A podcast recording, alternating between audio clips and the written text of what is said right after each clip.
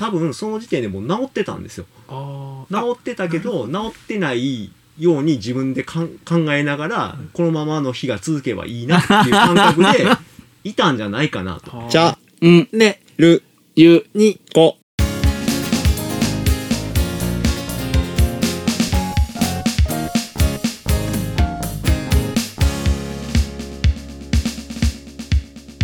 僕は割とそのトラウマ的なことが多かったので多いので、うん。うんまあだからアドラーの心理学に惹かれるのもそれが多かったがゆえうんなのかもしれないですけどね。でトラウマなんかないんだよみたいなうんことでこうぐさっと刺さってきたそうね、うん。だから事実としてそのことにショックを受けたか受けてないかって言ったら受けてるんですよ、うん。受けてるけど今もずっと引きずることかと。うん。その例えば小中のこ時うん。にいじめられて、まあ中はないか小の時にいじめられたとかっていうことをうん。45にもなって、うん。その時のことをうじうじ悩んだって、何にもならないじゃないですか、うん。むしろあのーそういうことを自分がしてなかったのかと、うんうん。自分はされた被害者の意識しかないけど、うんうん。自分が加害者になったことだって、うんうん。生きてる間にはあったんじゃないの、うんとも思うし、うんまあ、だからご破産ねとかっていうことではなくて、うん。ものの見方が違うだけで、うん。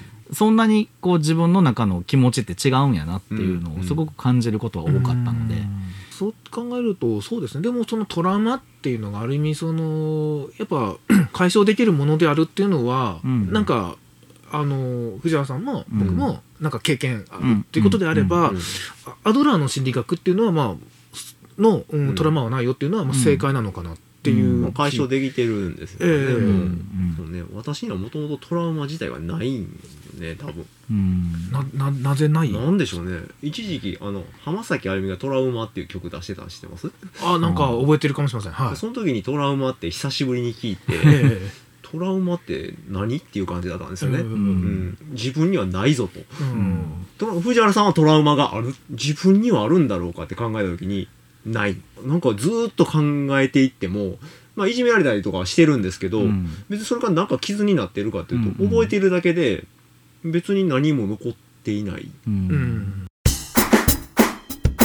藤原さんこのラジオを聞いて採用された人には何か特典つけませんか？なら1年間在籍したら20万円の特別手当ってどうですか？もう一声ください。うん。じゃあ30万でどうでしょう？あいいですね。それでいきましょう。では応募の際にスタイフ聞いて応募しました。とお伝えいただいた方が入社から1年在籍したら30万円を支給しましょう。ありがとうございます。スタイフのプロフィールをご確認の上、ホームページまたはメールアドレスからの応募限定とします。連絡先を忘れずにご記入ください。応募待ってます。ちょっと踏み込んだ話をしますけど、はい。そのお休みされてた間あるじゃないですか、はいはいはい。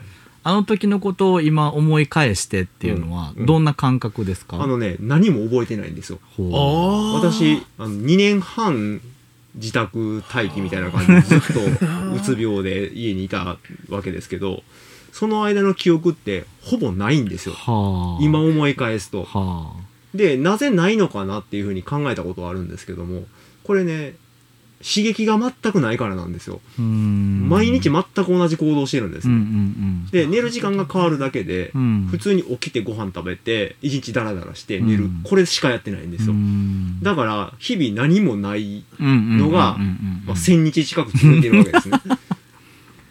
だからその間何もイベントが起きてないんで、うん。全く印象に残る出来事がないんですよ。なるほどだから本当は最最初すごく辛い思いをして、うん。精神的にボコボコの状態からスタートしてるんだけどもそれがだんだん癒えていくにあたって忘れ去っていってるんですね。前の辛さっていうのは。はあはあはあ。だから残ってないんですよ、なるほど。うん、これ不思議ですよね。今考えても、ほぼ思い出せない。うん。でもなんかこう働かなあかんなみたいなこともあるじゃないですか。ありますね。うん。こうそういうこうプレッシャーというか、うんこの先どうなっていくんやろうって不安とかうんもあったでしょ、あのねそういうこと考えられない状態からスタートしてて働き方ライブ。チャンネルユニコでは毎週金曜日にライブ配信を行っています。お金や仕事にまつわるあんなことやこんなこと、アニメの話や皆様からのコメントへの回答など、様々な企画で参加をお待ちしています。時間は午前10時から。絶対聞いてくれよな考えられないようになったから考えないようにしたんですね。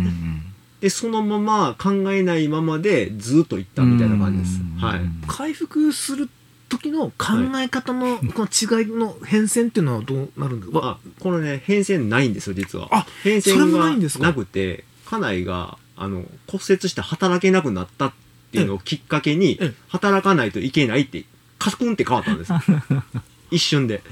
あー。で、もう、すぐに面接さ、面接先探して、面接しに行ってって、1ヶ月後にもう働いてるんですよ。多分、その時点でもう治ってたんですよ。治ってたけど、治ってないように自分でかん考えながら、このままの日が続けばいいなっていう感覚で、いたんじゃないかなと。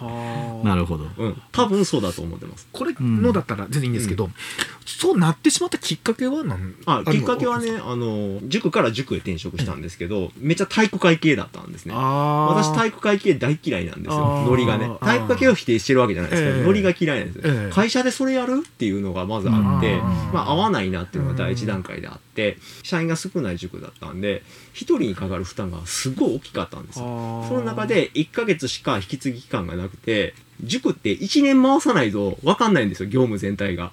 それをいたった1ヶ月の引き継ぎでやらされて、はい、もう明日から頑張ってね、みたいな感じになって、で仕事分からないまま、で、周りに誰もいないんですよ。自分一人しかいない状態で、孤立面のまま仕事やらされて、分からんことばっかり発生してきて、仕事がもうどんどんどん積み上がっていく。うんそれの繰り返しで、だんだんだんだん崩れていった感じです。